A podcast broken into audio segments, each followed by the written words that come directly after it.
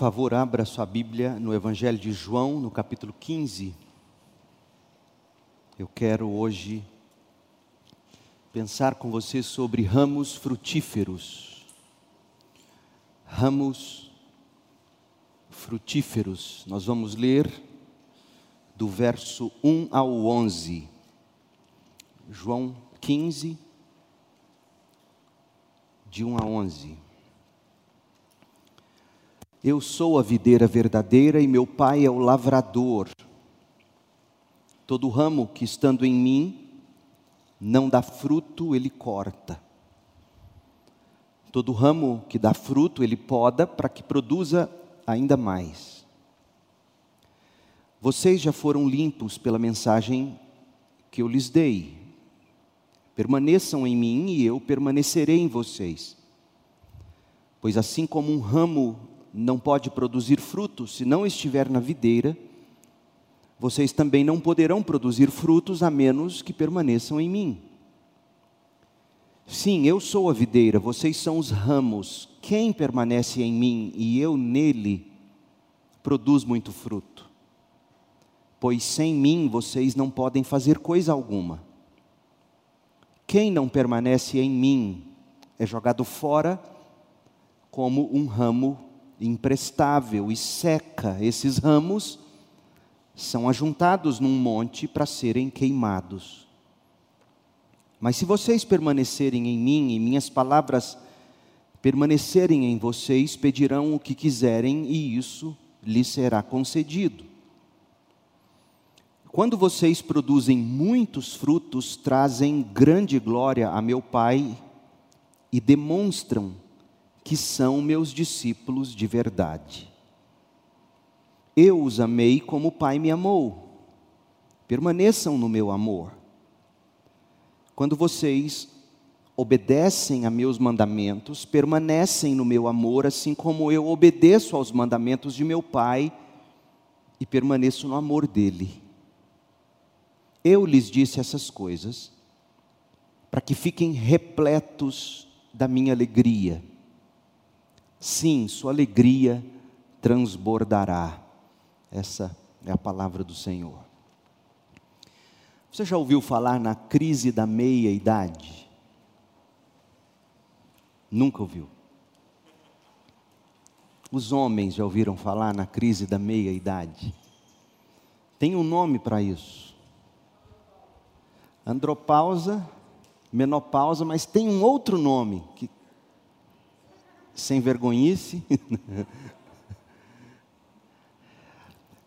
Na série The Crown, a coroa, que apresenta recortes da vida da rainha Elizabeth II, ah, na temporada de número 3, eles mostram o príncipe Philip com crise de meia-idade. E ele então, provavelmente sentindo-se sem sentido para a vida dele, ele busca realização na grande conquista americana, o homem indo à lua. E ele assiste os homens pisando na lua, as conversas, ele fica sozinho na sala até tarde, provavelmente por causa de fuso horário, assistindo a transmissão e, e encantado com a grande conquista. A mulher dele percebe que ele está em crise, chama ele para a igreja. E ele chega na igreja, o pregador, o, o pastor anglicano, é um senhor já idoso que mal consegue ler o esboço do sermão.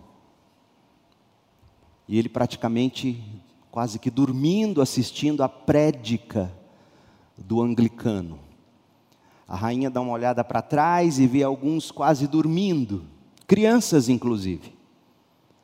Na saída da igreja, ela comenta com seu secretário particular que ele deveria encontrar logo um substituto jovem, cheio de energia. Então ele encontra um casado, família, com a mesma idade do príncipe Philip.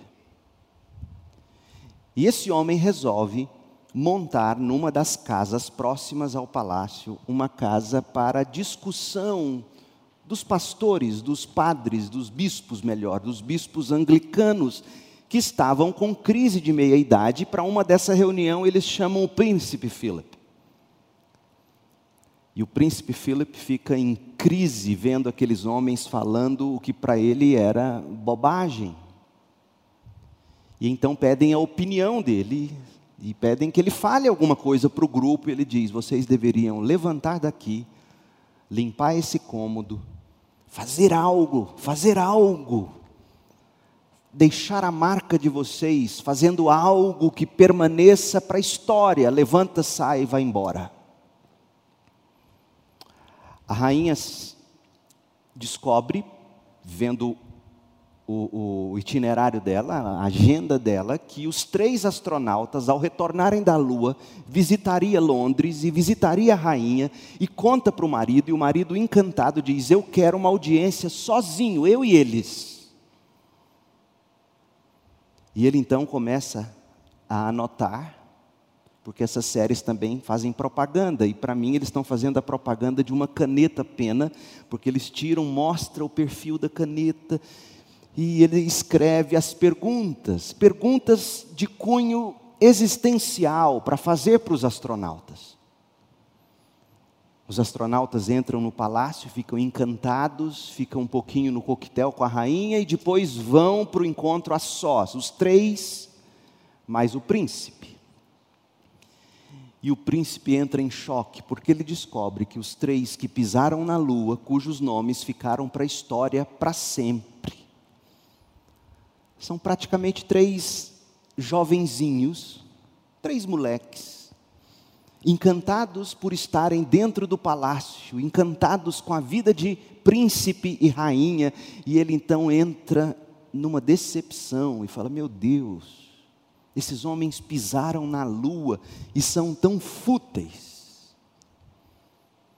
Até que ele entende, segundo narra o episódio, que as respostas não estão nas grandes conquistas ou na marca que alguém vai deixar em algum lugar algum dia, e ele se volta para aquele grupo de pastores e diz ah, o escritor da série que o príncipe ficou para sempre amigo daquele deão, daquele pastor anglicano. Isso me fez pensar.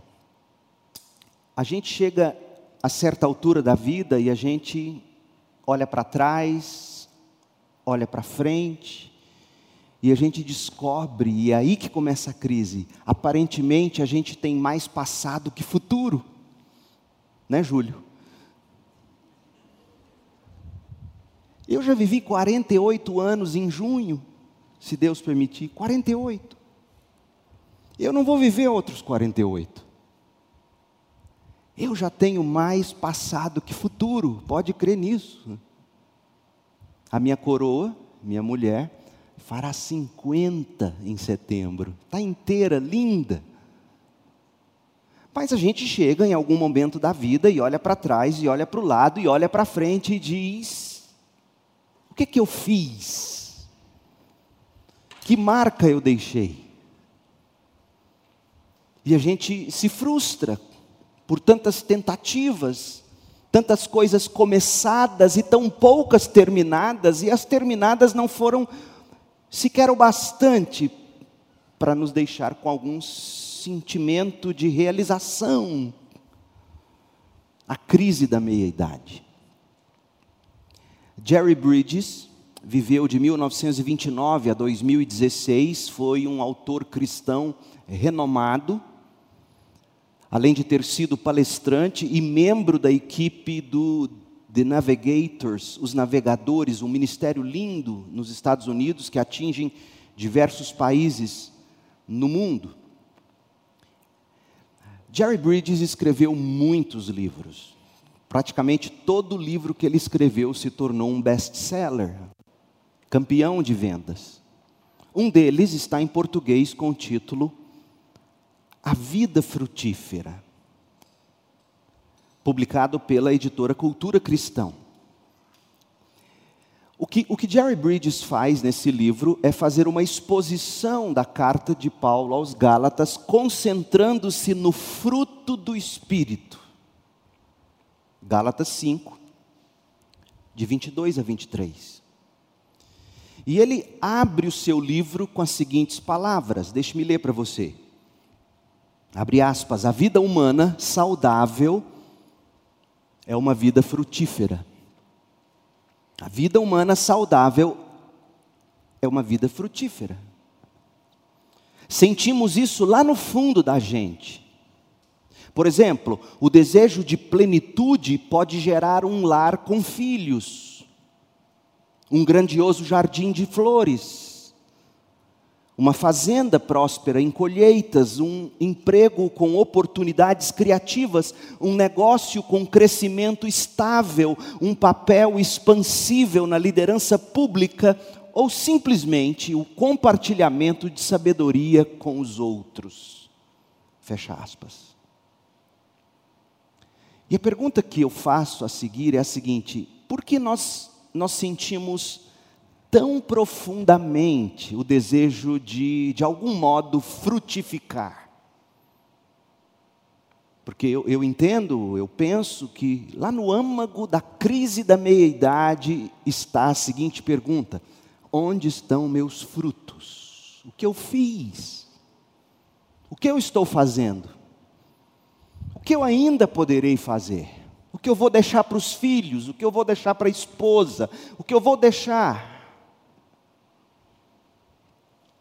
Por que, que nós nos sentimos tão profundamente desejosos de frutificar? Jerry Bridges, ele traça para nós a explicação, ele diz, abre aspas, o modelo de fecundidade é Deus. Deus criou o universo em uma demonstração magnífica de sua extravagância. Depois, voltou-se para suas criaturas viventes e disse, Gênesis 1, 28, sejam férteis e multipliquem-se. Fecha aspas. Portanto, gente, foi Deus mesmo quem nos criou, a sua imagem Deus nos criou, para que a sua semelhança nós sejamos frutíferos. E a vida plena é a vida frutífera. Desse modo, a frutificação, veja bem, a frutificação ela está na natureza de todo ser vivo, sobretudo no ser humano. E a fecundidade para a qual nós fomos criados e sem a qual nós jamais nos sentiremos plenos, essa fecundidade é uma fecundidade tanto biológica e material quanto espiritual. Fomos criados para dar frutos, biologicamente, materialmente, espiritualmente. E a fecundidade espiritual, como está bem demonstrada no livro de Jerry Bridges, passa pelos frutos nos traços do caráter do cristão. John Murray, um, grande teólogo presbiteriano norte-americano, ele escreveu que o que quer que possamos ter, se não tivermos caráter, nada teremos.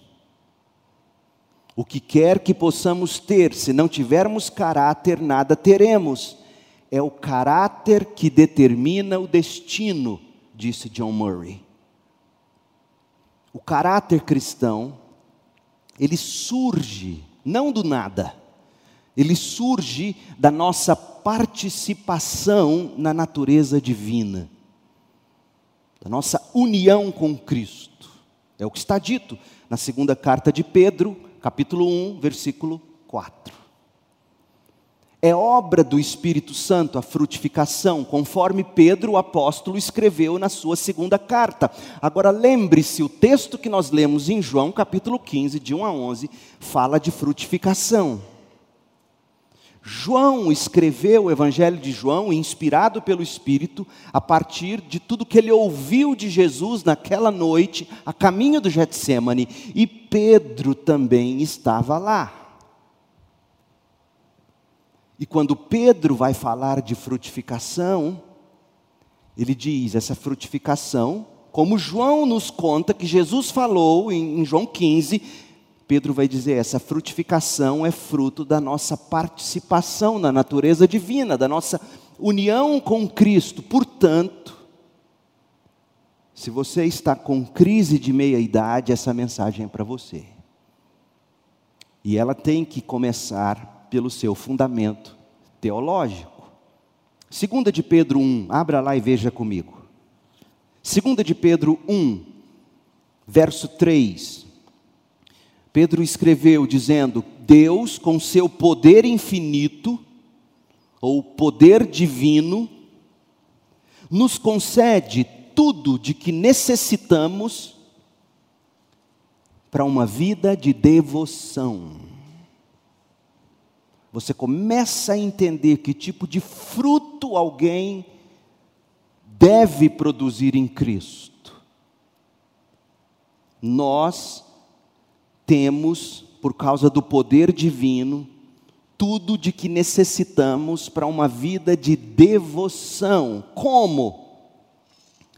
Pelo conhecimento completo daquele que nos chamou para si por meio de sua glória e excelência.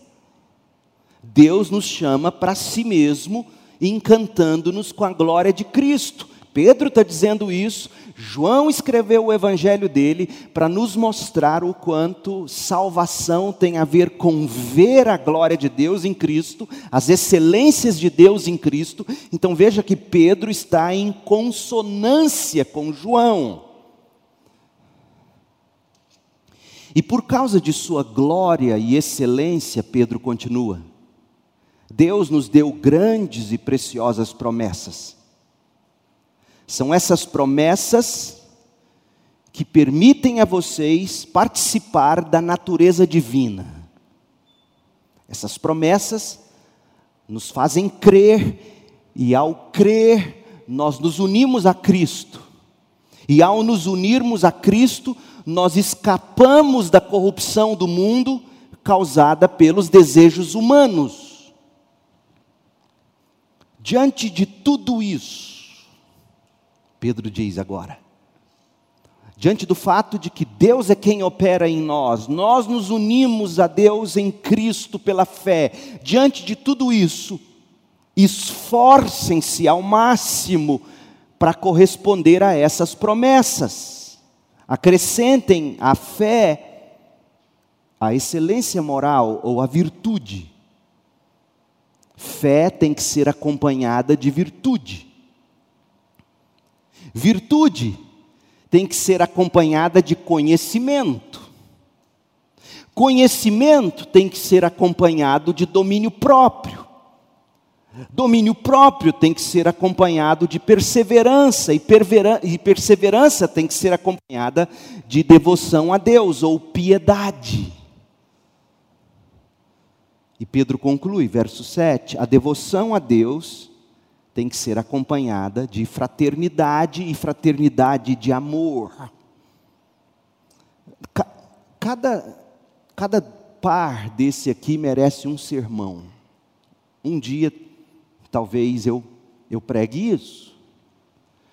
Quanto mais crescerem nessas coisas, Pedro conclui, mais produtivos e úteis serão no conhecimento completo de nosso Senhor Jesus Cristo.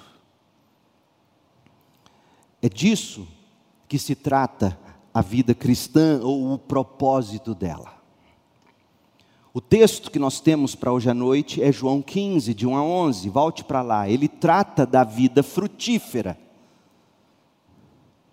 A vida que, espiritualmente falando, frutifica em caráter, como Pedro nos mostrou. A vida frutífera que frutifica em caráter e tudo mais para a glória de Deus. De fato, João 15 é um tratado sobre a natureza da genuína conversão. a natureza da vida cristã verdadeira. E, e, é nisso que nós devemos nos concentrar, é aqui que está a essência de tudo aquilo que lá no fundo o nosso coração deseja frutificar. Que tipo de frutos e como produzir esses frutos?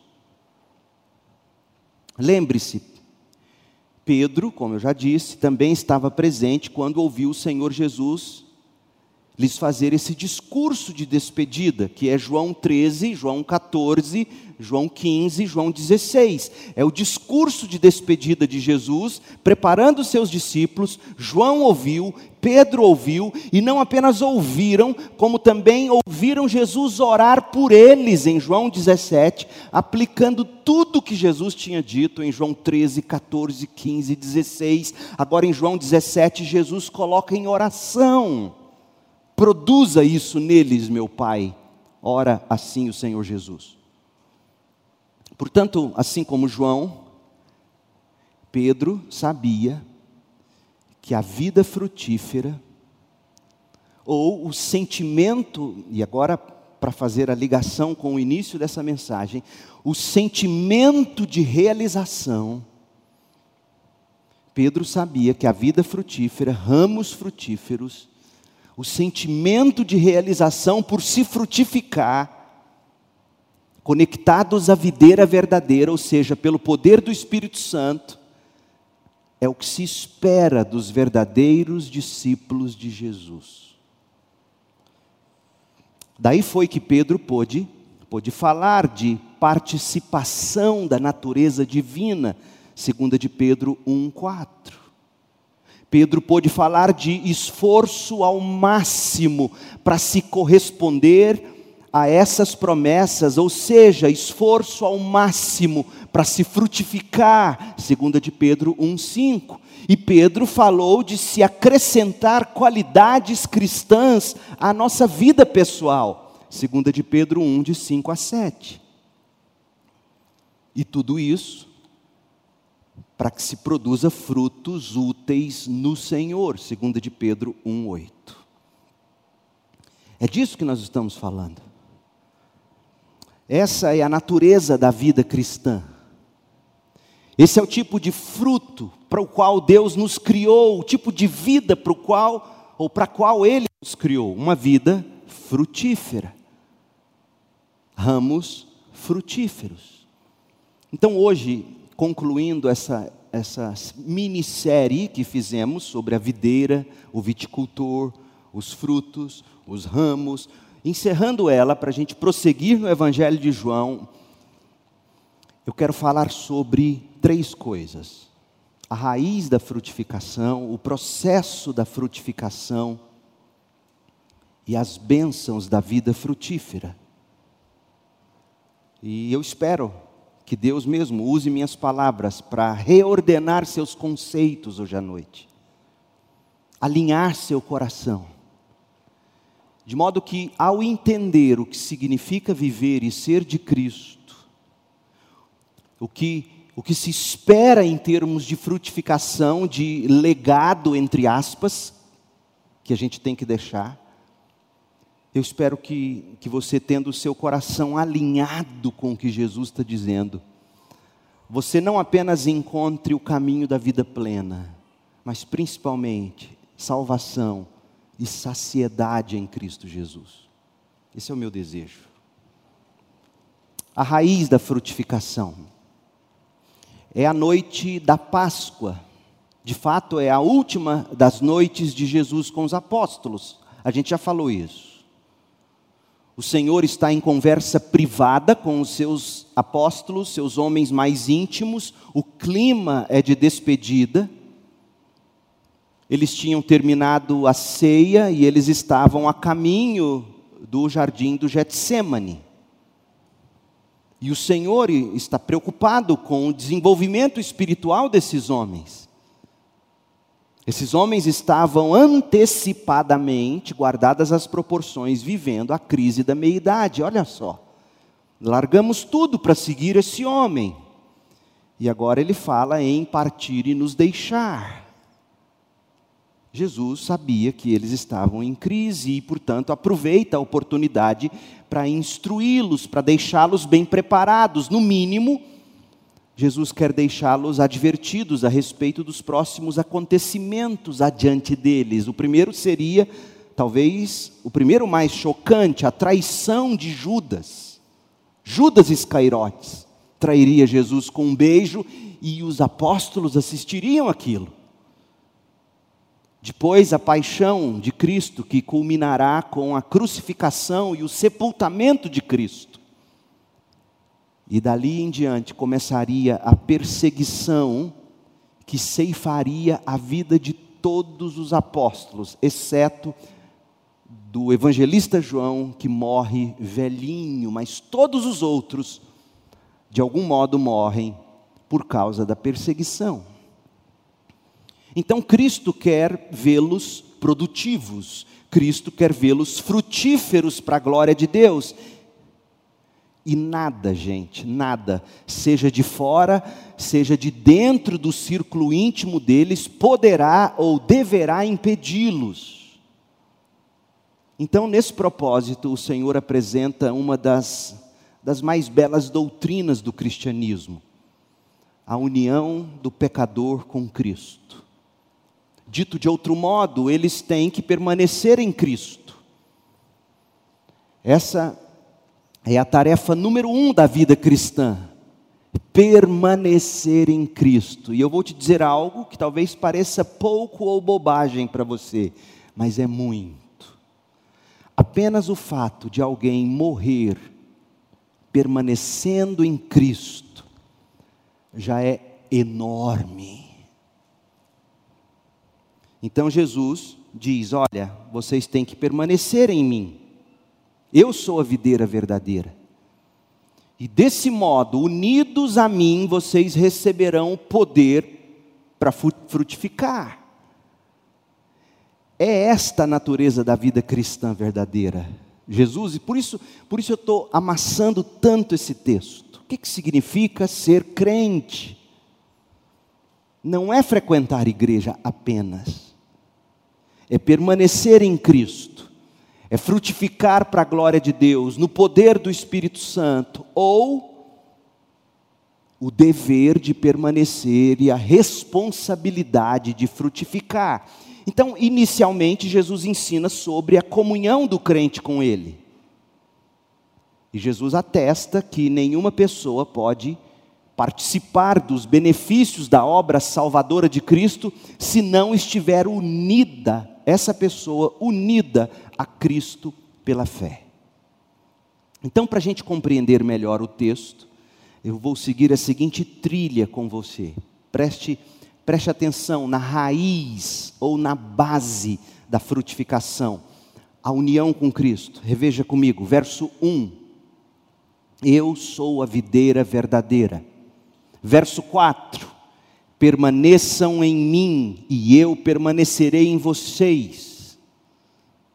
Pois assim como um ramo não pode produzir frutos se não estiver na videira, vocês também não poderão produzir frutos a menos que permaneçam em mim. Sim, eu sou a videira, vocês são os ramos. Quem permanece em mim e eu nele produz muito fruto, pois sem mim vocês não podem fazer coisa alguma. Em Jesus, a videira verdadeira está a vida, está a unidade, está a fertilidade. Lembra que eu, do âmago da crise de, da meia-idade? Outra coisa que geralmente essa crise revela é que aparentemente eu e você estivemos a vida inteira em busca de nos sentirmos vivos, buscando vida nas coisas que Deus dá e não no próprio Deus. E aí não é não é por pouca coisa que a gente entra em crise. Se você sempre buscou realização no prazer sexual, o envelhecimento vai te mostrar que o prazer sexual ele não é lá tudo isso. Se você buscou nos filhos, você vai descobrir que eles precisam viver a vida deles. Se você buscou no trabalho, você vai descobrir que profissionais novos e bons surgem toda hora e vão nos substituindo. Se você buscou em qualquer coisa que não o próprio Cristo, aquele tino, aquela energia que te faz sentir vivo, você entra em crise. Então Jesus está dizendo: a primeira coisa que você precisa entender, o que nos dá sentido, o que nos dá vida, o que nos salva, o que nos torna produtivos, é a nossa união com Cristo pela fé, nosso relacionamento com Ele. Aí vem a obra do Pai. O Pai sabe que por causa do pecado em nós e no mundo em que vivemos, e por causa do tentador vira e mexe, o Pai tem que atuar nessa videira, nos ramos ligados à videira, o Pai tem que atuar aí, para que a gente não fique estagnado. E aí nós vimos isso. O Pai age de duas maneiras na videira. Verso 1. O meu Pai é o lavrador dessa videira. Primeira coisa que o pai faz, verso 2: todo ramo que estando em mim não dá fruto, o pai corta. Verso 6: quem não permanece em mim, esse o pai corta, o pai joga fora como um ramo imprestável e ele seca, e esses ramos são ajuntados no monte para serem queimados. Então, essa é a primeira coisa que o pai faz: ele corta da nossa vida, ele corta da comunhão da igreja, aqueles ramos mortos que sugam de nós vida. Segunda coisa que ele faz, no verso 2: todo ramo que dá fruto, aí você pensa, poxa, já estou frutificando, estou bem. Ele diz: não, todo ramo que dá fruto, ele poda, para que produza ainda mais. E aí no verso 3, Jesus diz: Vocês já foram limpos pela mensagem que eu lhes dei. É Deus Pai quem planta, é Deus Pai quem cultiva a videira. Primeiro ele corta, arranca e lança fora os ramos mortos, improdutivos. Deus cuida da igreja, Deus cuida de mim, Deus cuida de você. Ele não quer que ninguém, coisa alguma, nos impeça de frutificar mas Ele também nos poda, Ele nos disciplina, porque Ele quer frutos que o glorifiquem. O ramo infrutífero, nós já vimos, é o crente falso, porque João nos fala de discípulo de verdade, está aí no verso 8. Discípulo de verdade prova que é discípulo pelos frutos. Existem discípulos que se acham discípulos, mas não são, não são crentes, nunca foram nasceram em igreja, papai e mamãe levou na escola bíblica dominical, mas não dão fruto. O ramo frutífero é o crente verdadeiro. O ramo frutífero é aquele que em Cristo produz frutos espirituais. Então, resumindo, J.C. Riley fala dessa união com Cristo como sendo a base, a raiz da frutificação do cristão. Ele diz que esses versículos nos ensinam que existe íntima união entre Cristo e o crente. Cristo é a videira, os crentes são os ramos, a união entre os ramos e o caule principal de uma videira é a mais íntima que podemos imaginar, e dessa união vem os frutos. A primeira coisa que em qualquer época da sua vida você deve examinar é minha união com Cristo. E a maneira de você checar a sua união com Cristo não é pelo que você sente sobre Cristo, não é pelo que você acha a respeito de Cristo, ou de igreja, ou de vida cristã. Não é assim. A maneira de você checar se você está de fato unido a Cristo é pelos frutos. E aí vem a mensagem, o processo de frutificação. Então, o sucesso da frutificação é permanecer em Cristo. Jesus é até cansativo. Você viu quantas vezes ele repete o verbo permanecer? Sabe quantas vezes na NVT, em outras versões, uma vez a mais, na NVT, dez vezes, entre o verso 1 e o 11, aparece o verbo permanecer. Dez vezes. Não é à toa o processo de frutificação, ou o processo da frutificação, começa na nossa permanência em Cristo. Versículo 4: Permaneçam em mim, e eu permanecerei em vocês. Versículo 4: Vocês também não poderão produzir frutos a menos que permaneçam em mim.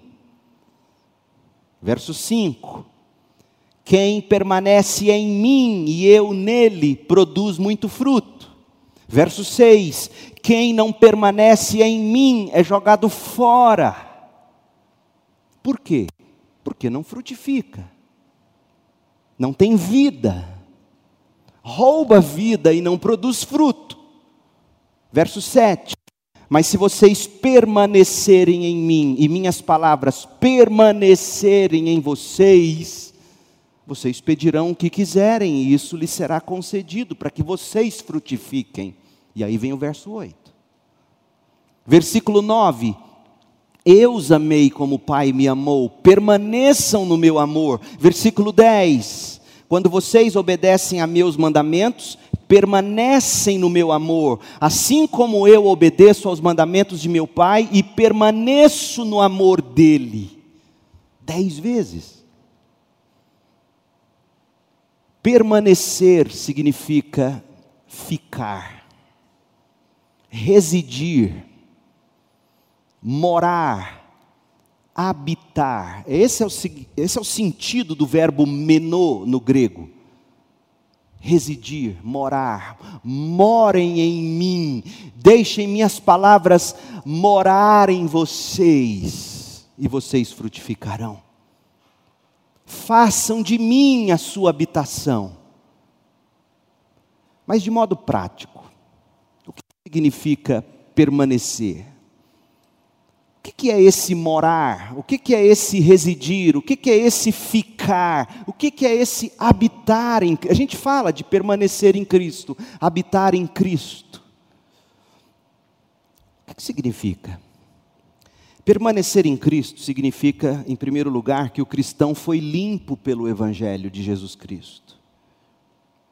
E uma vez limpo, agora ele vive de acordo com essa nova natureza evangélica, ou natureza que nasceu do Evangelho.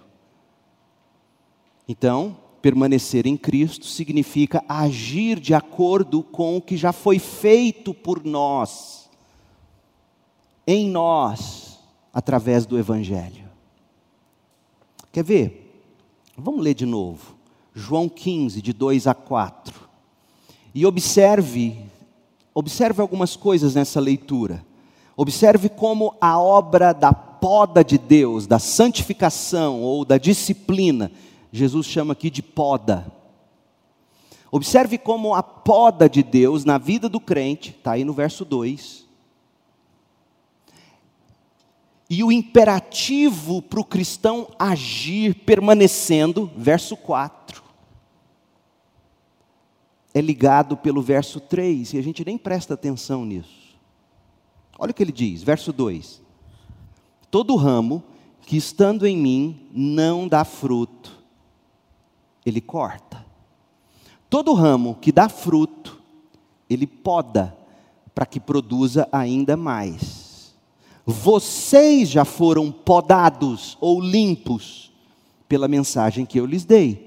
Permaneçam em mim e eu permanecerei em vocês. O verbo permanecer superabunda nesse capítulo. Mas você notou que ele só aparece depois dos três primeiros versículos? Jesus foi preparando o terreno para dizer: permaneçam, permaneçam, permaneçam. Ele usou o verso 1, usou o verso 2, o verso 3, E aí deu o imperativo, a ordem. Foi necessário, versos 1, 2 e 3, para nos preparar para o imperativo do verso 4 que diz: permaneçam em mim. Sabe o que Jesus está dizendo? Ele está dizendo que antes de nos dar esse mandamento, ele, ele quer garantir que a gente entenda de que maneira mandamentos ou imperativos funcionam na vida dos crentes, na vida dos discípulos de verdade, na vida dos, dos ramos verdadeiros que estão na videira. Em outras palavras, a gente tem que ouvir as ordens de Jesus, a gente tem que ouvir os mandamentos bíblicos ou os imperativos bíblicos como algo que devemos fazer, que nos compete fazer, e devemos ouvi-los como algo que já foi feito em nós e por nós. Olha a dinâmica, e agora eu acho que você vai entender. Verso 2, olha a dinâmica, olha aí para a Bíblia. Meu pai poda vocês para que frutifiquem ainda mais. E sabe por que, que ele faz isso? Verso 3: Porque vocês já foram podados. Porque vocês já foram podados, ele continua podando. E aí vem a ordem: então permaneçam em mim. Em outras palavras, Deus não nos pede nada que já não tenha sido feito em nós. Deus nos podou, Deus nos salvou pela palavra do Evangelho, e essa mesma palavra do Evangelho continua nos podando. E aí ele pode dizer: porque vocês já foram podados, estão sendo podados, vocês estão em mim, permaneçam em mim. Não é que Deus chega e simplesmente diz a um bando de pessoas que não terão a menor condição de fazer, faça. Ele primeiro age e depois ele dá a ordem. Foi o que Pedro nos disse. Você se lembra de 2 de Pedro 1? Primeiro Pedro nos disse: vocês são participantes da natureza divina. Vocês têm tudo do que precisam para piedade. Pedro nos falou, Pedro entendeu isso aqui.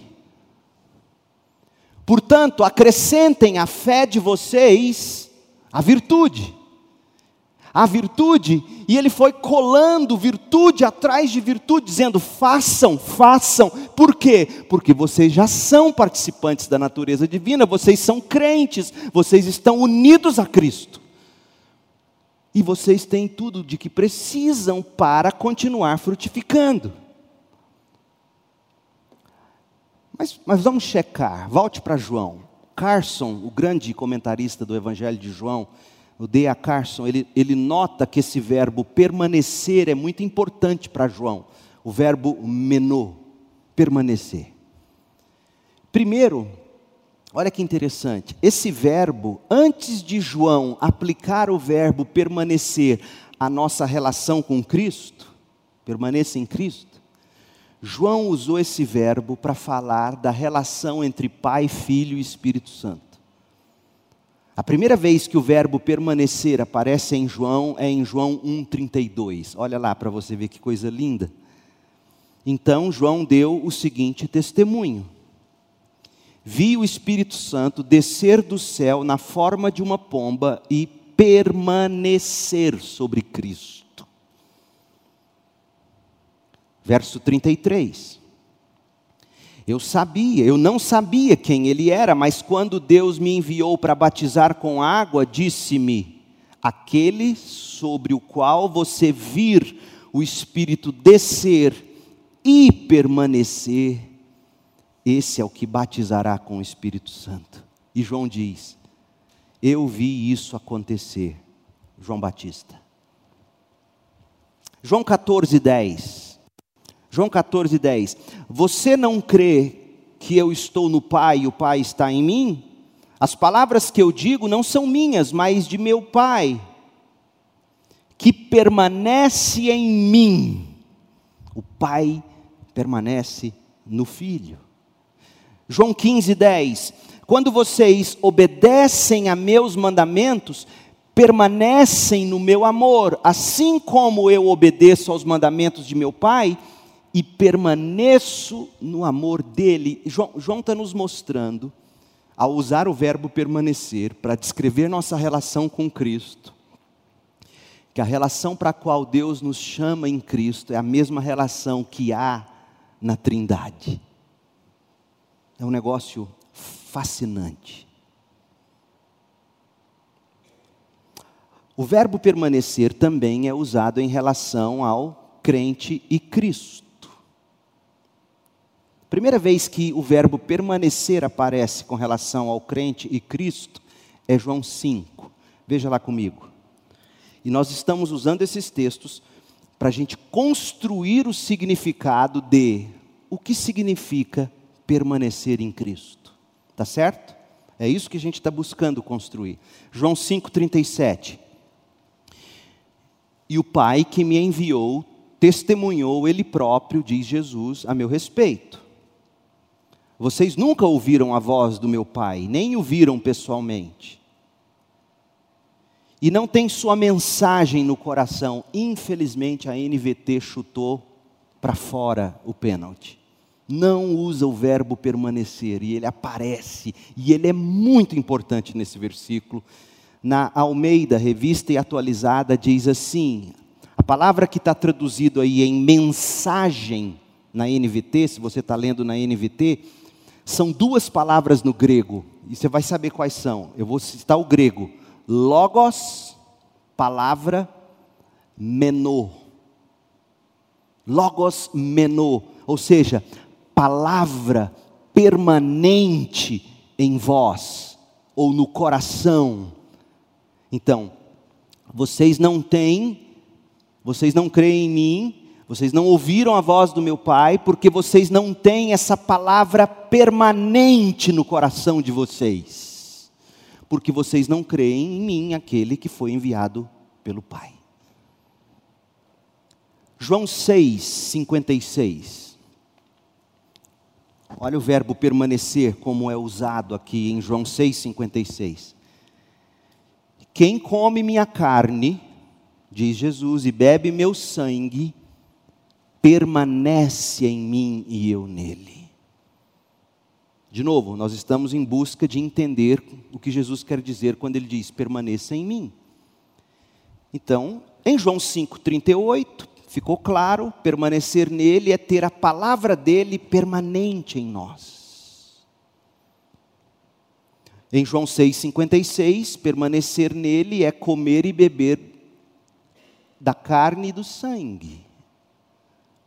João 8,31.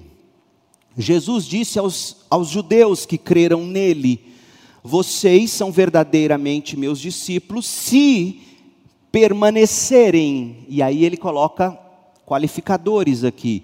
Se permanecerem fiéis a meus mandamentos, então conhecerão a verdade e a verdade os libertará. Então parece que permanecer aqui significa ter a palavra de Deus em nós de um modo que essa palavra nos aponte Cristo, a verdade, e essa verdade nos liberta, nos santifica. E tem gente que fala que o evangelho de João é fácil. João 15, verso 4. Permaneçam em mim e eu permanecerei em vocês. João 15, verso 7 mas se vocês permanecerem em mim e minhas palavras permanecerem em vocês. João 15, verso 9: Eu os amei como o Pai me amou, permaneçam no meu amor. Verso 10: Quando vocês obedecem a meus mandamentos, permanecem no meu amor. E a última vez que o verbo permanecer aparece na literatura joanina ou nos escritos de João, sabe onde é? 1 João, e é muito significativo. 1 de João 2,19, veja lá. 1 de João 2,19.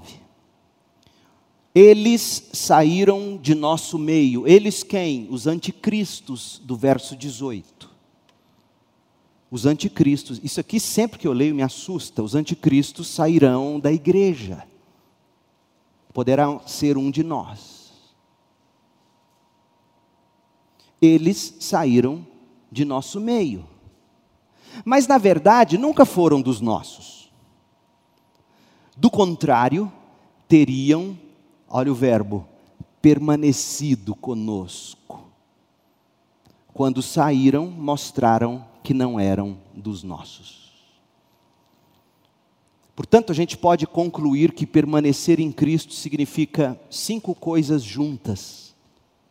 Eu vou resumir tudo que a gente leu. Primeira, permanecer em Cristo significa, em primeiro lugar, tomar para si em fé a obra de Cristo.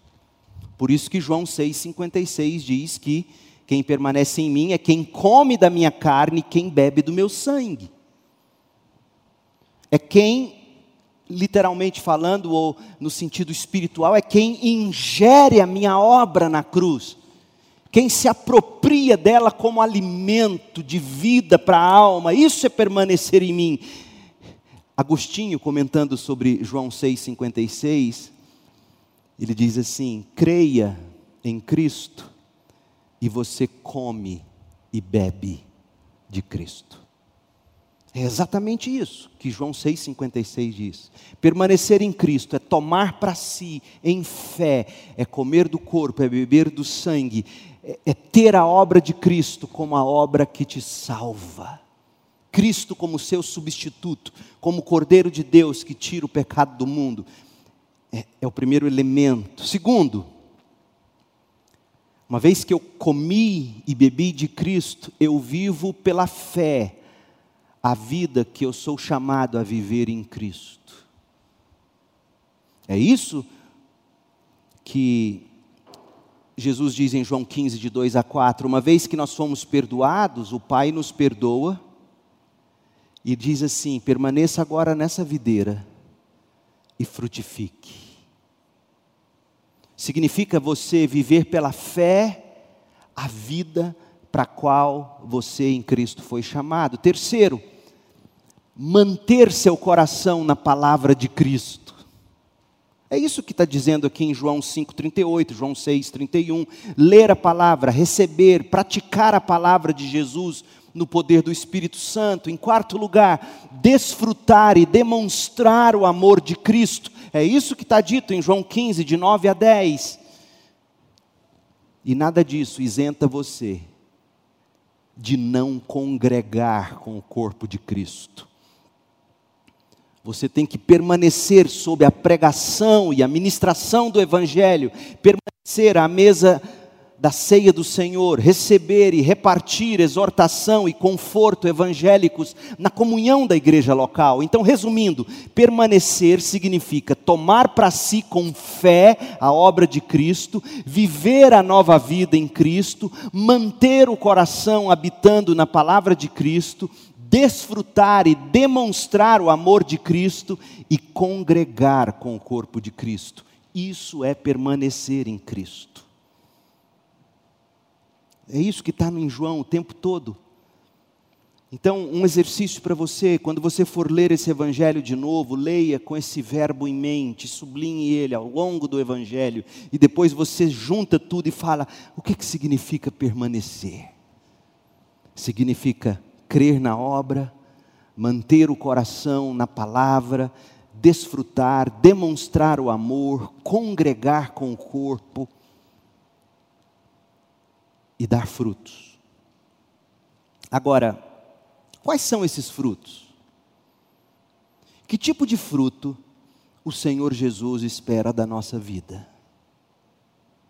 Muita gente mede os frutos da vida cristã em termos de realizações, em termos de resultados, em termos de programas, em termos de atividades, em termos de números em termos de conquistas materiais, financeiras, nós somos muito pragmáticos. E aí você olha para tal igreja e vê a igreja enorme, com milhares de frequentadores, e você diz: é obra de Deus. E você então olha para a vida da pessoa que professa ser de Cristo, e ela rica, próspera, saudável, e você diz: Eis os frutos do Evangelho. O problema é que a Bíblia, em lugar nenhum, iguala essas coisas aos frutos que de fato se espera dos crentes. O primeiro tipo de fruto que um crente deve buscar encontrar na vida dele são frutos de qualidades espirituais. Não são nem os dons. Tem muita gente cheia de dons e de talentos que não é salva. Pastor, como é que o senhor diz uma coisa dessa? Não sou eu quem diz, é Jesus. Em João, em Mateus, capítulo 7, aqueles vão chegar no céu diante do Senhor e vão dizer: expulsamos demônios, profetizamos em seu nome, fizemos isso e aquilo em nome do Senhor, chamamos o Senhor de Senhor, e Jesus vai dizer: Eu não os conheço. Então não dá para você medir a vida de ninguém, nem do seu filho. Papai e mamãe, ouça. Às vezes a gente olha para a vida dos filhinhos da gente e pensa: eu estou conseguindo levá-lo para a igreja, eu estou vendo frutos. Não. Não necessariamente. É por isso que quando eles chegam na idade onde a gente não consegue mais trazê-los como pochete amarrado à cintura, eles não vêm mais. Quais são os frutos que eu preciso ver na minha vida, na vida dos meus filhos, na vida do meu cônjuge, na vida do meu pai, da minha mãe, dos meus irmãos, na igreja, as pessoas com quem eu convivo, quais são os frutos que demonstram que eu estou em Cristo? Primeiro são os de qualidades espirituais, o fruto do Espírito. Aliás, Gálatas 5:22 diz: "Mas o fruto do espírito é este.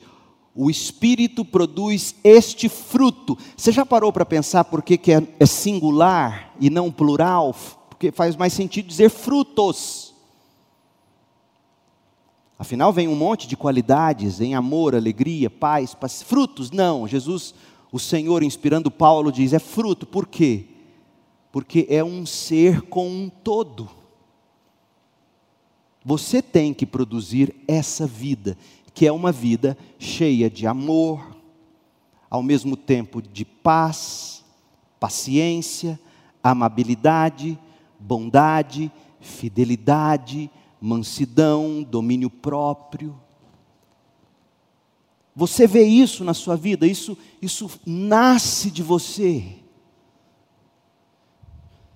porque esse é o primeiro tipo de fruto, é pelos frutos que se conhecem. E o primeiro fruto, não sou eu que estou dizendo que esse é o fruto, é, é a Bíblia que diz: o Espírito produz este fruto: amor, alegria, paz, paciência, amabilidade, bondade, fidelidade, mansidão e domínio próprio. Você olha para a sua vida, na sua relação com as pessoas, com seu marido, com a sua mulher, com seus filhos, na sua igreja, na convivência no trabalho, você enxerga essas coisas exalando de você, fluindo de você. Pois é assim que a gente começa a medir. Não adianta nada você ter cargo, fazer isto ou aquilo, aparecer para todo mundo, se não é esse o fruto que você produz. Então, a primeira coisa que a gente tem que entender é que esse fruto de vida é fruto de um milagre em nós. Eu e você não amamos naturalmente, eu e você não temos alegria naturalmente, paz, paciência, domínio próprio, meu Deus do céu, um cartão de crédito e o shopping flamboyant. Percebe? A Bíblia define frutos em termos de qualidades espirituais. Segundo, outro tipo de fruto, que aí todos os demais são decorrência desse primeiro. Amor, alegria, paz, paciência. Esse fruto do Espírito de Gálatas 2, 20, Gálatas 5, 22 e 23, desse fruto nascem os demais. O fruto de novos discípulos pelo Evangelho de Cristo você produz discípulos. Paulo fala disso. Romanos 1, versículo 13. Quero que saibam, irmãos, que muitas vezes planejei visitá-los, mas até agora fui impedido. Meu desejo é trabalhar entre vocês e ver frutos eu quero ver frutos espirituais, como eu tenho visto entre outros gentios. Paulo poderia estar falando de dois frutos aqui: o fruto do espírito na vida dos gentios de Roma, faz todo sentido, e o fruto de novas conversões, de novos discípulos através da vida dele. Esse, esse é outro tipo de fruto que, que nós devemos produzir. Frutos espirituais. Gente sendo santificada por causa da nossa vida. Gente sendo salva por causa da nossa vida. Meu povo, me dá saudade de um tempo em que eu não vivi, que era quando as nossas igrejas cresciam porque cada um de nós fazia o trabalho de casa, testemunhava, falava de Jesus, tirava tempo para visitar a pessoa, sentar com ela, evangelizá-la, discipulá-la. Mas discípulos produzem discípulos, convertidos, convertidos com frutos espirituais na vida deles. Terceiro, o fruto do trabalho que abençoa os outros em necessidade financeira. É disso que o Novo Testamento fala. Romanos 15 ainda, verso 28. Olha o que Paulo diz. Romanos 15, 28. Assim, depois de completar essa tarefa e de ter a certeza de que eles receberam esse fruto, que fruto era esse? As contribuições, as ofertas de que Paulo fala a partir do verso 6, dizendo que a Macedônia, a Acaia, tiveram, as duas regiões tiveram a alegria de contribuir para os pobres dentre os crentes ou santos de Jerusalém. Então Paulo fala do fruto financeiro, do dinheiro. Pessoas que abençoam outras com o fruto do trabalho pessoas que dizimam, pessoas que ofertam, pessoas que socorrem outras pessoas sem condições financeiras ou em dificuldades. É esse o tipo de fruto que se espera de um crente. Nós éramos conhecidos no primeiro século como aqueles que catavam crianças no lixo e adotavam essas crianças. Eu vou dizer algo que pode me fazer ser mal interpretado, mas vamos lá, faz parte de ser pregador. Nada contra, necessariamente, fertilização in vitro. Nada contra. Desde que não se produza inúmeros ovos fecundados e depois os descarte. Essa é uma questão ética seríssima para o crente. E graças a Deus por aqueles filhos que a gente consegue ver fruto desse grande investimento do casal. Graças a Deus. Bênção eles são. Mas já pensou como a igreja faria muito mais impacto? Porque se você parar para pensar nos quantos milhares de reais se gastam com fertilização, é muito dinheiro. E se a gente adotasse E se a gente fosse para as filas de adoção? E se o mundo começasse a olhar como olhou um dia? Esses crentes tomam para si crianças que não são deles. Crianças que foram rejeitadas, descartadas, eles põem a mão no bolso e cria, e cuida, e abençoa. Já pensou? De novo, eu não julgo quem faça com a devida responsabilidade. Se você viesse pedir minha opinião no gabinete, você não a ouviria, porque isso é uma questão que você vai definir. No máximo, eu te daria essa segunda opção. Já considerou adotar? Já considerou fazer do fruto do seu lar o local para receber uma criança que teve que ser arrancada de uma situação de risco ou um dia foi descartada. Esse é o tipo de fruto que se espera de um crente. Paulo chama de fruto o nosso dinheiro, o nosso tempo, o nosso conforto, o nosso lar. Em quarto lugar, o fruto do arrependimento e da justiça. Crentes produzindo fruto de arrependimento. Mateus 3, verso 8. Deem fruto que mostre arrependimento. Fruto de uma vida contrita, arrependida, mudada, que pede perdão. A gente distribui palavras, ainda mais agora que ficou tão fácil a gente se comunicar pelo WhatsApp. Coisas que a gente escreve que a gente jamais teria coragem de dizer olho no olho. Que tristeza. Numa dessas, cabe muito bem você demonstrar um fruto de arrependimento e dizer: Eu pequei contra você, me perdoe, eu disse o que eu não devia dizer. É isso que se espera de um crente. Quantos pais passam a vida errando com os filhos e os filhos nunca ouvem um pai, um avô dizer perdão? A Bíblia chama arrependimento de fruto. Verso 10 de Mateus 3: O machado está posto à raiz das árvores, e toda árvore que não der bom fruto, será cortada e lançada ao fogo. E fruto aqui é no contexto de Jesus ter falado do bom fruto do arrependimento, do homem, da mulher, da criança, do jovem, do velho, que pede perdão para Deus e para o próximo. Efésios 5, Efésios 5, versículo 9, fala do fruto da luz que produz apenas o que é bom, justo e verdadeiro.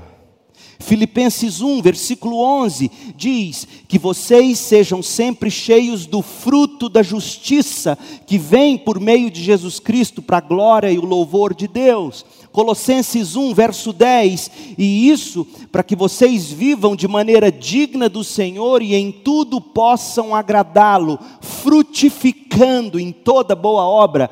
Percebe, meu povo, que tipo de fruto? Hebreus 12, verso 11, na NVI.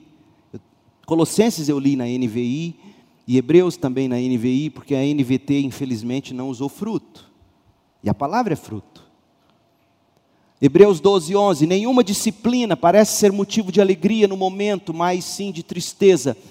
Mais tarde, porém, produz fruto de justiça e paz Está vendo? Hebreus 12 fala da poda, da disciplina. E quando Jesus diz que o Pai nos poda, lá em João 15, é para a gente produzir fruto de justiça, de paz.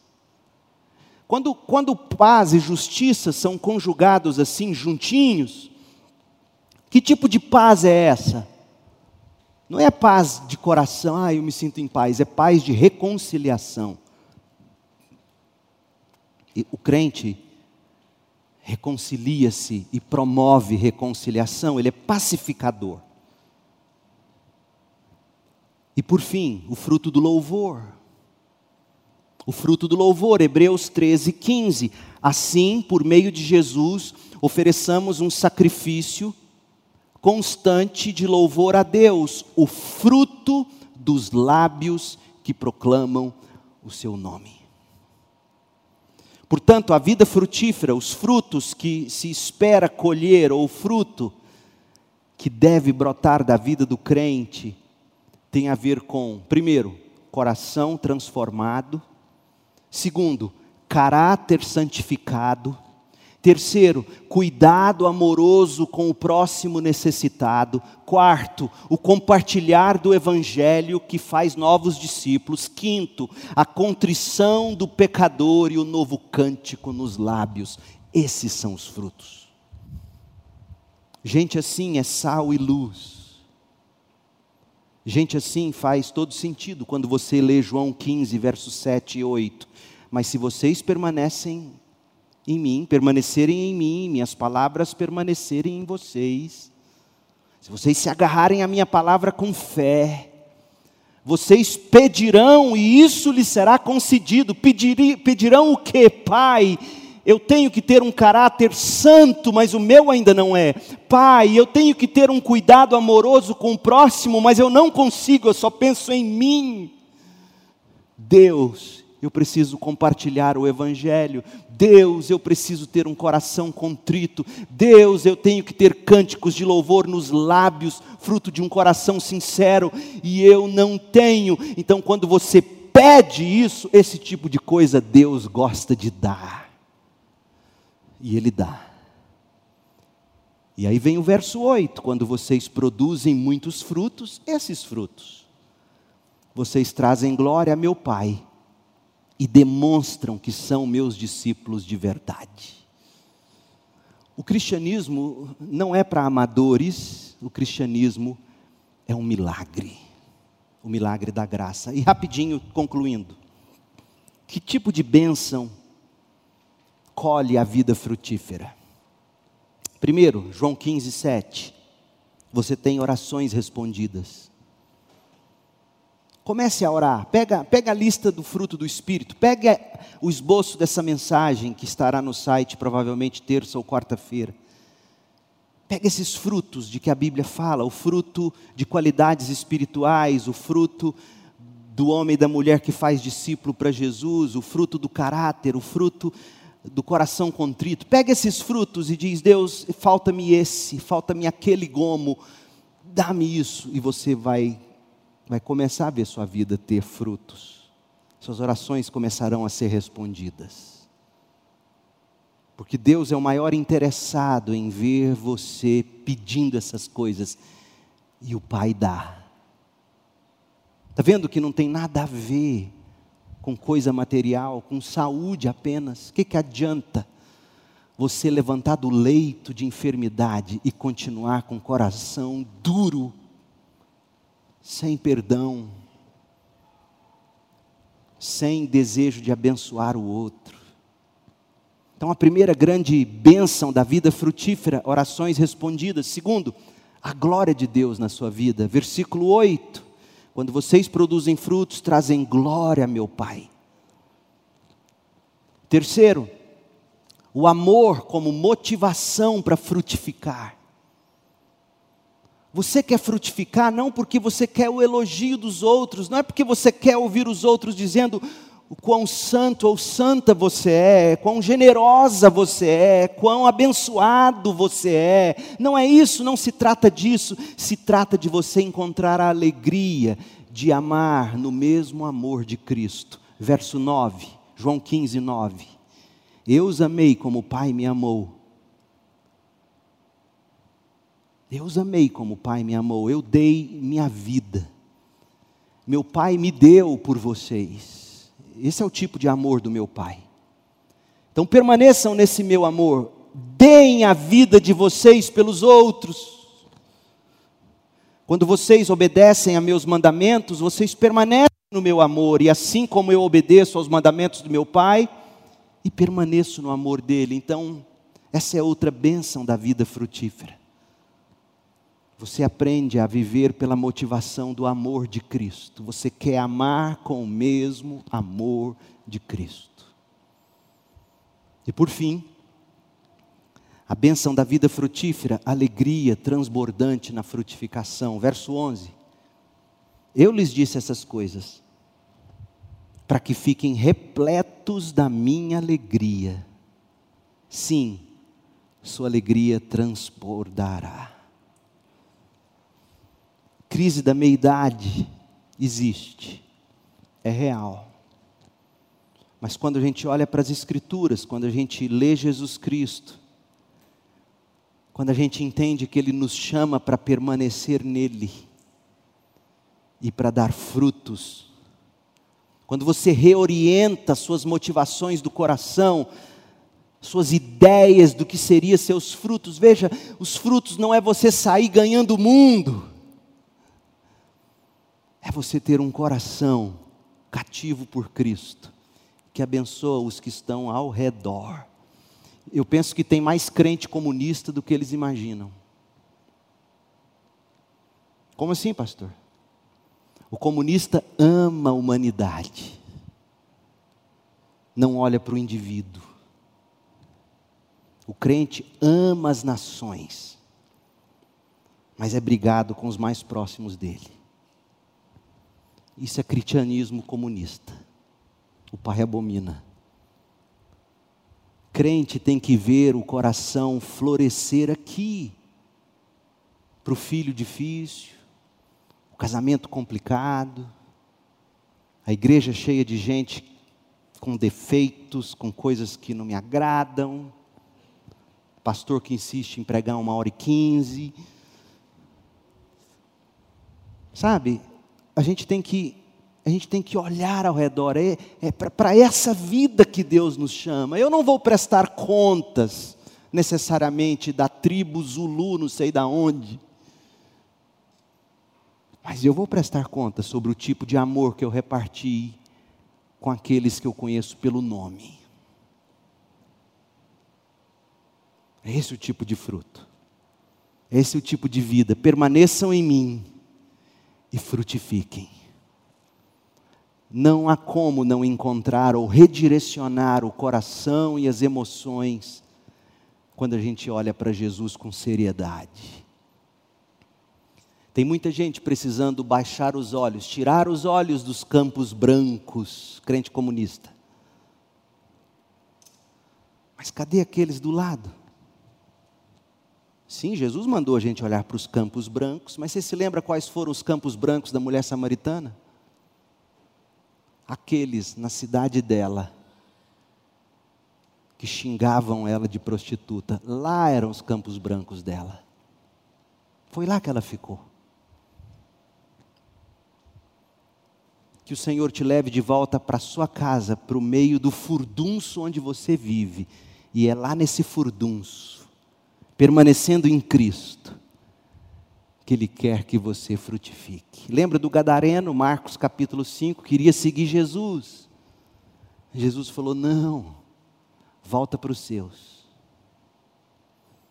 É mais fácil seguir Jesus em terras distantes do que de segunda a sexta na 44, na 24, no seu endereço, onde Deus te plantou. Chega de crentes utópicos, por mais crentes pé no chão, entendendo que esses frutos são para aqui, para o meu lado, do meu lado.